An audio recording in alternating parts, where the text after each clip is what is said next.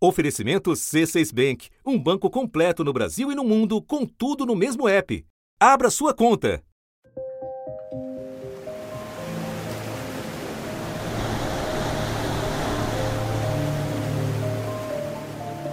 Nos Andes bolivianos, onde fica a nascente, seu nome é Beni. Ao cruzar a fronteira com o Brasil, torna-se o Madeira. É nele que todos os rios de Rondônia, em algum ponto, vão desaguar. Do principal afluente da margem direita do rio Amazonas e percorre mais de 3 mil quilômetros até a foz do rio Amazonas. Em extensão, é o 17º maior do mundo. Suas corredeiras são atravessadas por botos cor-de-rosa e peixes-boi, além de tucunarés, tambaquis, pirarucus e muitos outros. Tem mais de 1.200 espécies de peixe, é um, é um rio extremamente importante. Né? Em termos de biodiversidade, é o maior do mundo, entre os, os rios estudados. Quem explica é Dani Clay Aguiar, do Greenpeace. Né? E outra coisa importante que é também um, o rio que contribui com 50% da pluma de sedimentos do rio Amazonas. Né? Essa pluma de sedimentos que a gente vê fertilizar as várzeas do Amazonas mas é por outras riquezas que essas águas turvas despertam cobiça.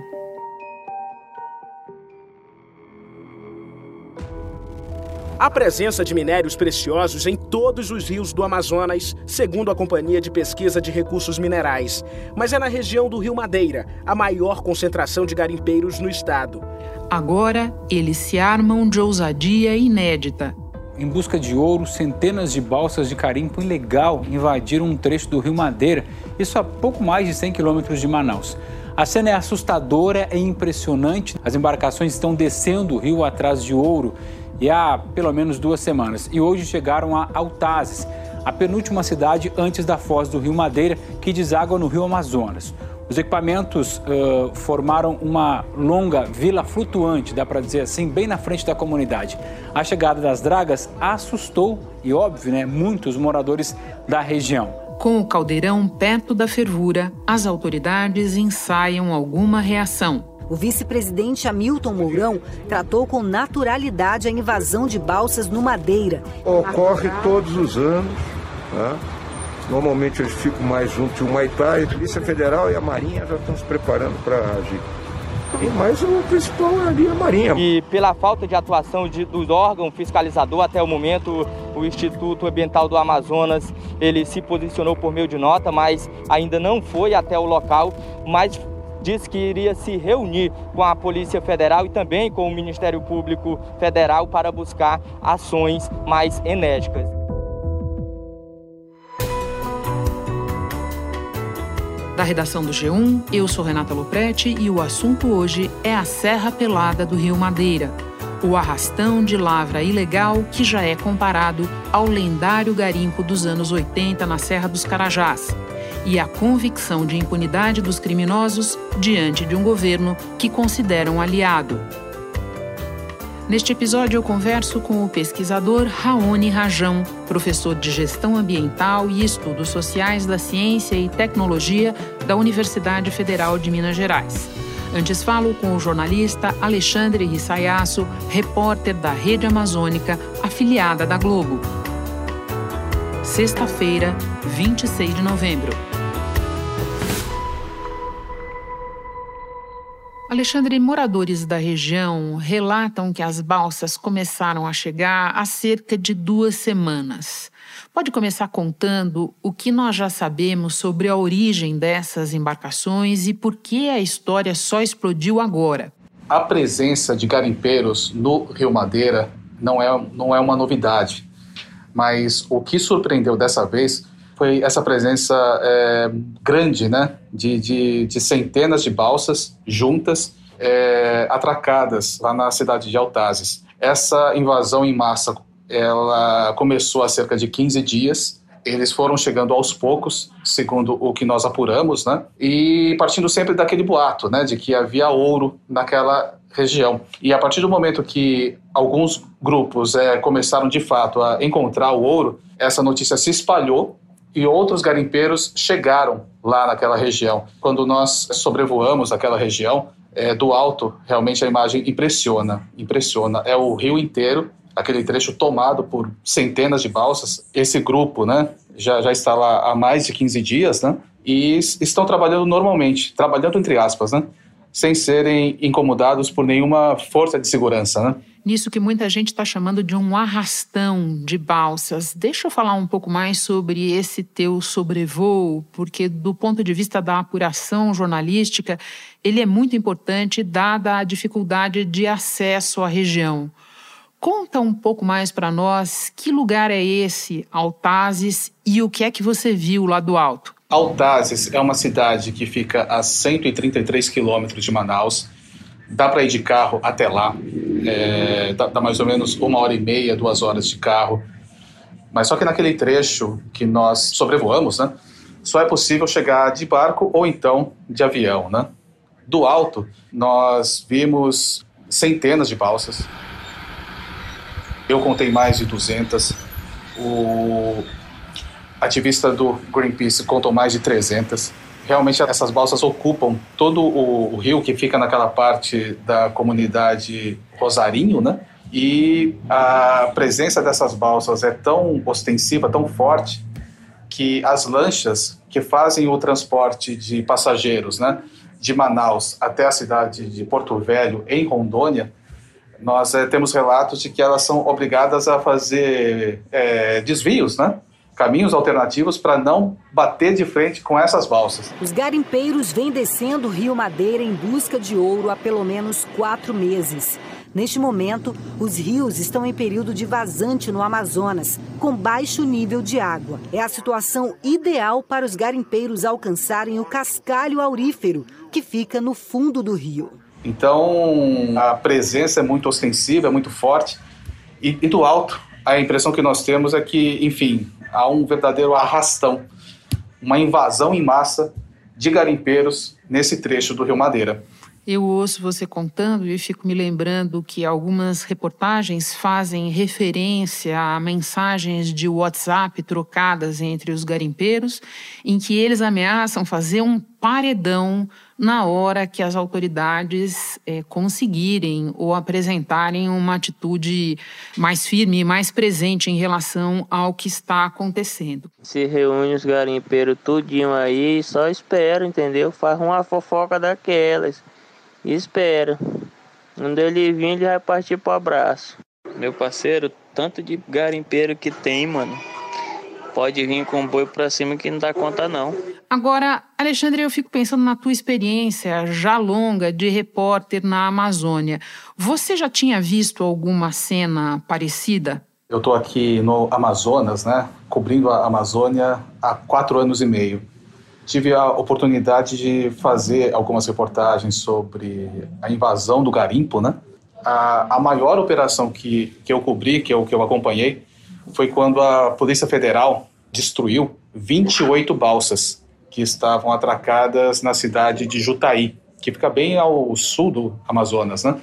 E eram 28 balsas. E o impacto, enfim, a imagem da destruição daquelas balsas e da presença daqueles garimpeiros no rio já era muito forte.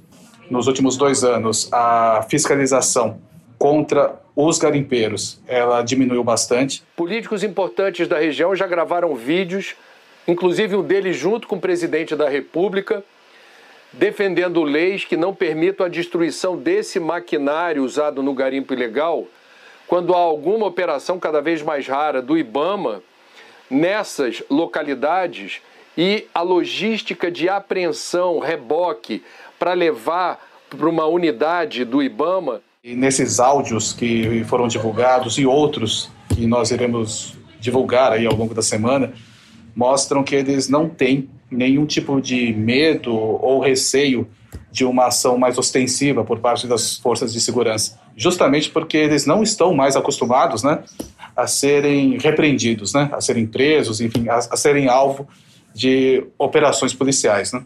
Alexandre, eu estou acompanhando as reportagens, começando pelas suas, mas confesso que nunca vi uma balsa como essas de perto. Imagino que esse possa ser o caso de muita gente que nos ouve aqui.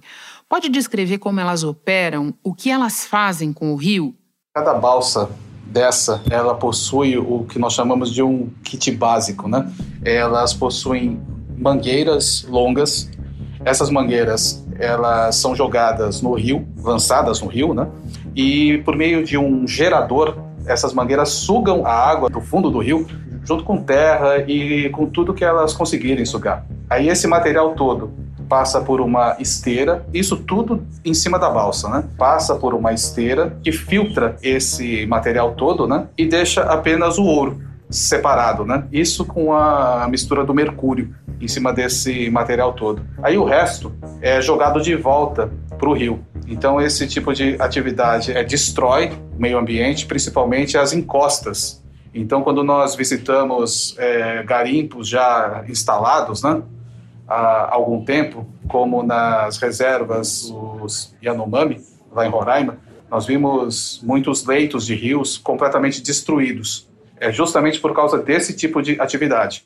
E por fim, Alexandre, vamos às autoridades. Elas passaram dias sem tomar nenhuma providência, mas agora a pressão aumentou. Nós devemos esperar alguma atitude concreta ou vai ficar tudo no jogo de cena? O que nós apuramos, Renata, é que deve acontecer sim uma operação forte da Polícia Federal junto com as Forças Armadas, né? Essas imagens, elas correram o país, correram o mundo e a pressão está muito grande, porque são imagens é, escandalosas, né? Então hoje tem uma notícia que está circulando aí que tem um número X de balsas no Rio Madeira, né? volta e meia aparece né, uma, uma, um garimpo de aluvião, ali na região do Rio Madeira. Mais de 300 balsas atracadas, extraindo ouro em plena luz do dia, na cara de todo mundo e sem nada e sem nenhum tipo de providência, né, acontecendo. E é sempre importante a gente frisar, né, de maneira ilegal, né, Alexandre? Exatamente. O IPAAN, né, que é o Instituto Ambiental da Amazônia, declarou que aquela área, é, naquela área, né, é proibida o garimpo. Então, qualquer atividade relacionada a garimpo é ilegal. Alexandre, muito obrigada pelas informações todas. Você sabe que este podcast é um admirador do seu trabalho. Volte sempre. Muito obrigado, Renata, e é sempre uma honra. Me espera que eu volto já já para ouvir o pesquisador Raoni Rajão. Com o C6 Bank, você está no topo da experiência que um banco pode te oferecer. Você tem tudo para sua vida financeira no mesmo app, no Brasil e no mundo todo a primeira conta global do país e atendimento personalizado, além de uma plataforma de investimentos em real e dólar com produtos exclusivos oferecidos pelo C6 em parceria com o JP Morgan Asset Management. Quer aproveitar hoje o que os outros bancos só vão oferecer amanhã? Conheça o C6 Bank. Tá esperando o quê? C6 Bank. Raoni, diante das imagens chocantes e de outros indícios de crime acontecendo literalmente a céu aberto no Rio Madeira, o Ministério Público Federal cobrou providências de mais de meia dúzia de órgãos públicos, entre federais e do Amazonas. Está rolando aquele jogo de empurra clássico nessas ocasiões, então eu te peço que comece explicando para nós de quem é a responsabilidade por prevenir e reprimir um caso como esse. Bem, antes de tudo, a gente precisa entender do que se trata, né? É a extração ilegal de um minério, né? Então, os órgãos ambientais, ou melhor, os órgãos governamentais envolvidos com a questão da regulação do uso de recursos minerais precisam ser envolvidos, né? E também trata-se né, de um caso já sabido de outras instâncias que envolvem né, organizações criminosas, muitas vezes, né, inclusive internacionais, e ambas as situações nos apontam na direção da responsabilidade do governo federal, né, porque o uso do subsolo solo é exclusividade da União, a regulamentação sobre isso, né? é da Agência Nacional de Mineração, ela que autoriza, e tudo que é explorado, né? uma grama que é explorada de uma área, né? mesmo que seja sua, né? no seu terreno, se você achar uma pepita de ouro numa terra que é sua, você, você não pode explorar aquilo, você precisa de uma autorização da Agência Nacional de Mineração para fazê-lo, porque tudo que está no subsolo, né? todos os minerais são né? de propriedade da União, então começa, né? de certa forma, nessa definição. Então, apesar de ter órgãos de apoio, órgãos estaduais que podem ter um papel importante, é, efetivamente a responsabilidade é da União. Bom, nós estamos falando de uma concentração de centenas de balsas e dragas. Muita gente olha a cena e imagina um cenário de Mad Max, numa referência ao filme distópico, apocalíptico clássico. O que, que, se sabe sobre quem financia esse tipo de atividade e como a resposta a essa pergunta ajuda a explicar a atitude de enfrentamento, a sem cerimônia dos garimpeiros ilegais? O que nos impressiona, né, que estamos olhando essa situação, é, na verdade, que está se configurando no Brasil, particular na Amazônia, algo que já acontece em nossos vizinhos, por exemplo, com as Farc, né, que são organizações criminosas, armadas, né, que se estabelecem em um território e desafiam a autoridade, a soberania do próprio Estado brasileiro.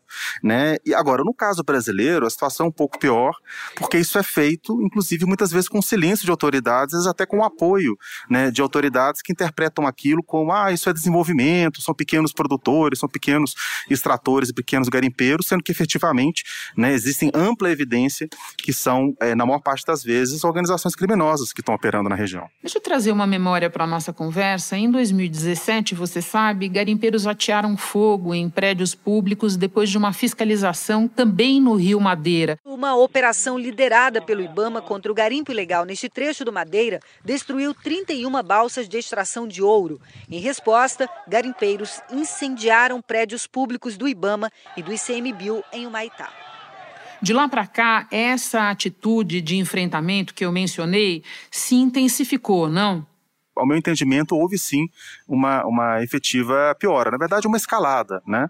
É, isso está relacionado com a, a, própria desnutrição, né, o desmonte interno dos órgãos ambientais, principalmente é, o IBAMA, é, isso está vinculado também com um apoio explícito, inclusive com a apresentação, por exemplo, de projetos de lei para regularizar, inclusive nessa semana que nós estamos agora falando, no meio dessa crise, nessa, é, teve a notícia que a Frente Parlamentar da Mineração está apresentando um projeto né, que exatamente voltado para regularizar a situação de pequenos, aspas, aspas, garimpeiros, né, é, que, que é exatamente a situação que nós estamos observando agora. Né? Então fica difícil para aqueles que estão interessados em organizar e arquitetar operações ilegais, mesmo de grande monta como essa, não sentirem que eles estão imunes. Pode explicar para nós por que é que você coloca tantas aspas em pequenos? É, porque assim, a, a legislação é, e a própria, a própria noção né, do título de lavra garimpeira, ela surgiu, inclusive foi incluída na, na, legislação à época, ainda nos anos 80, pensando no faisqueiro. Né? O que, que é o faisqueiro? É aquele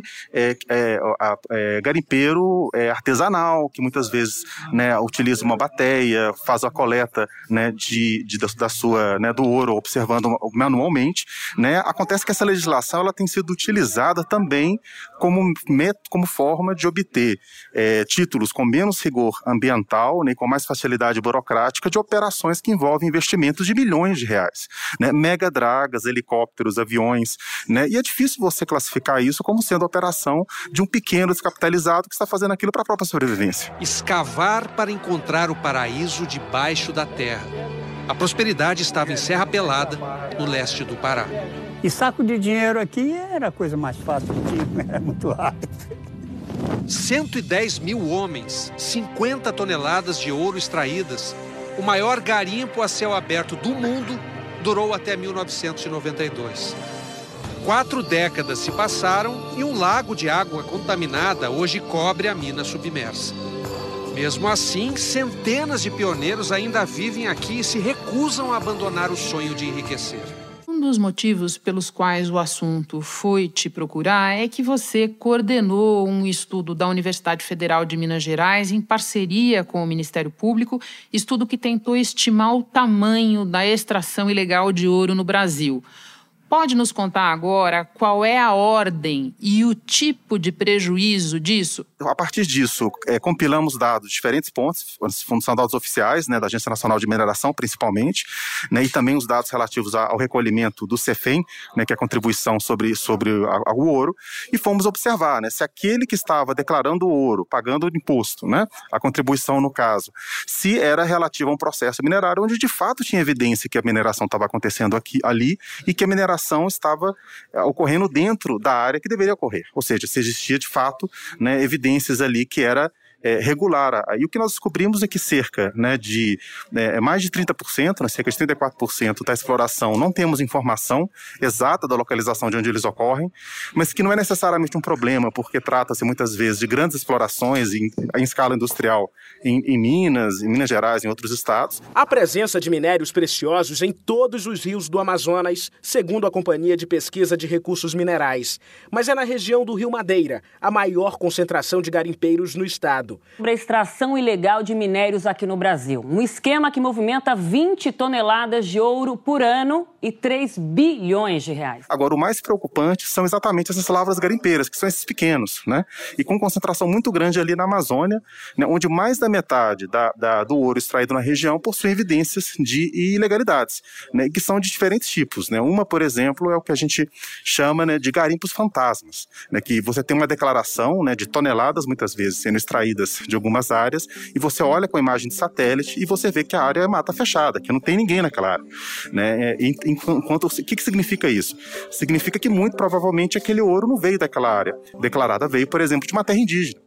Né? É, e infelizmente isso é uma realidade muito comum na região. E além dos prejuízos materiais, pecuniários, a gente precisa falar também dos prejuízos ambientais, né? É, sem dúvida, né? Um, um aspecto desse trabalho também, a partir da estimativa do total de ouro extraído com evidências de ilegalidade, é entender o impacto né, sócio e ambiental, né? ou seja, não só para o meio ambiente, mas também para as pessoas. Na Amazônia, a corrida pelo ouro destruiu ilegalmente 2.369 hectares de floresta no mês de julho. Segundo um levantamento feito pelo Greenpeace, a maioria dos desmatamentos ocorreu em áreas que deveriam ser protegidas, unidades de conservação e terras indígenas a partir do, do, entendimento que uma grama de ouro, por exemplo, demanda né, a exploração de uma certa área, utilizando um certo tipo de tecnologia e utilizando uma certa quantidade de mercúrio. Né, e sabendo que esse mercúrio muitas vezes não é tratado, realmente fica ali né, no, naquele meio ambiente e contamina as pessoas. Né, e sabendo que isso se reverte também em danos para a saúde, danos para o meio ambiente. Mercúrio, azougue, prata líquida. O produto tem vários nomes e é muito perigoso para a saúde humana tanto que o Brasil e outros 127 países assinaram uma convenção da ONU para restringir o seu uso. Pode dar desde sintomas mais brandos, né, como insônia, ansiedade, até sintomas mais graves, é, convulsões, atraso do desenvolvimento infantil. Nos últimos 25 anos, aproximadamente 3 mil toneladas de mercúrio chegaram aos garimpos da Amazônia, que foram emitidos para a atmosfera ou então uh, despejados nos rios. E a partir disso foi calculado né, um prejuízo realmente em escala bilionária né, a partir da, dessa exploração. Inclusive, um prejuízo que é maior do que o próprio rendimento em termos de impostos né, que é que se faz essa atividade. Ou seja, é uma atividade que acaba sendo, como um todo, negativa para a sociedade. Raoni, para terminar, nós já falamos aqui no assunto que boa parte desse ouro extraído de maneira ilegal entra com grande facilidade no mercado. Na tua experiência, onde é que está o principal problema? Falha de regulação ou falta de fiscalização? É, eu acho que existe um problema em diferentes pontas, né? É, acho que, em primeiro lugar, é necessário, né, e que é o, o que está colocado também na, na, na, ação civil pública do Ministério Público, é, seguir um aprimoramento urgente dos sistemas é, do, próprio, do próprio Agência Nacional de Mineração e também né, dos sistemas da, do Banco Central, né, que também é responsável por fiscalizar aqueles que compram ouro, porque hoje, basicamente, qualquer um de nós pode, por exemplo, pegar um ouro ilegal, entrar no site da Agência Nacional de Mineração, colocar né, o número de um título minerário aleatório, né, que a gente encontra na internet, né, é, emitir uma guia de pagamento do CEFEM para fazer esse pagamento, a partir daquele momento ele é considerado ouro legal, do ponto de vista, por exemplo, do Banco Central. Né, e aí ele passa a fazer parte né, da, do, do, sistema financeiro, é exportado. Né, aí você tem uma culpa muito grande também das empresas exportadoras, que muitas vezes não fazem seu trabalho devido né, ao seu due diligence né, para poder verificar a origem efetiva desse ouro, né, e também uma falta de transparência. Né. Por exemplo, hoje já existem legislações, né, uma legislação vigente nos Estados Unidos, onde as empresas são obrigadas a informar de, onde, de onde que ela compra o ouro. Essa legislação não se encontra, por exemplo, na maior parte dos países europeus. Né? Então você tem ali né, grandes conglomerados na Europa comprando esse ouro, né, ouro ilegal, né, e que por falta de transparência não tem como a sociedade saber e cobrar melhores práticas. Raoni, muito obrigada pelos esclarecimentos e mais ainda por aceitar conversar conosco em trânsito no aeroporto. Você estava tão tranquilo que parecia que você estava no estúdio. Muito obrigada, boa viagem. Obrigado a vocês aí. Um abraço, até a próxima. Se a nossa conversa de hoje te despertou o interesse por mais informações, eu tenho alguns episódios do assunto para sugerir. O 463, no qual nós abordamos a violência cometida por garimpeiros contra indígenas da etnia Munduruku, no Pará. O 391, sobre facilidades concedidas pelos governos de Rondônia e Roraima ao garimpo e o episódio 49, no qual explicamos o caminho do ouro no Brasil e como o produto da lavra ilegal é facilmente esquentado no mercado. Este foi o assunto podcast diário disponível no G1, no Globoplay ou na sua plataforma de áudio preferida. Vale a pena seguir o podcast no Spotify ou na Amazon, assinar no Apple Podcasts, se inscrever no Google Podcasts ou no Castbox e favoritar na Deezer. Assim você recebe uma notificação sempre que tiver novo episódio. Comigo na equipe do assunto estão Mônica Mariotti, Isabel Seta, Tiago Aguiar, Gabriel de Campos, Luiz Felipe Silva, Tiago Kazuloski, Giovanni Reginato e Ana Flávia Paula. Eu sou Renata Loprete e fico por aqui. Até o próximo assunto.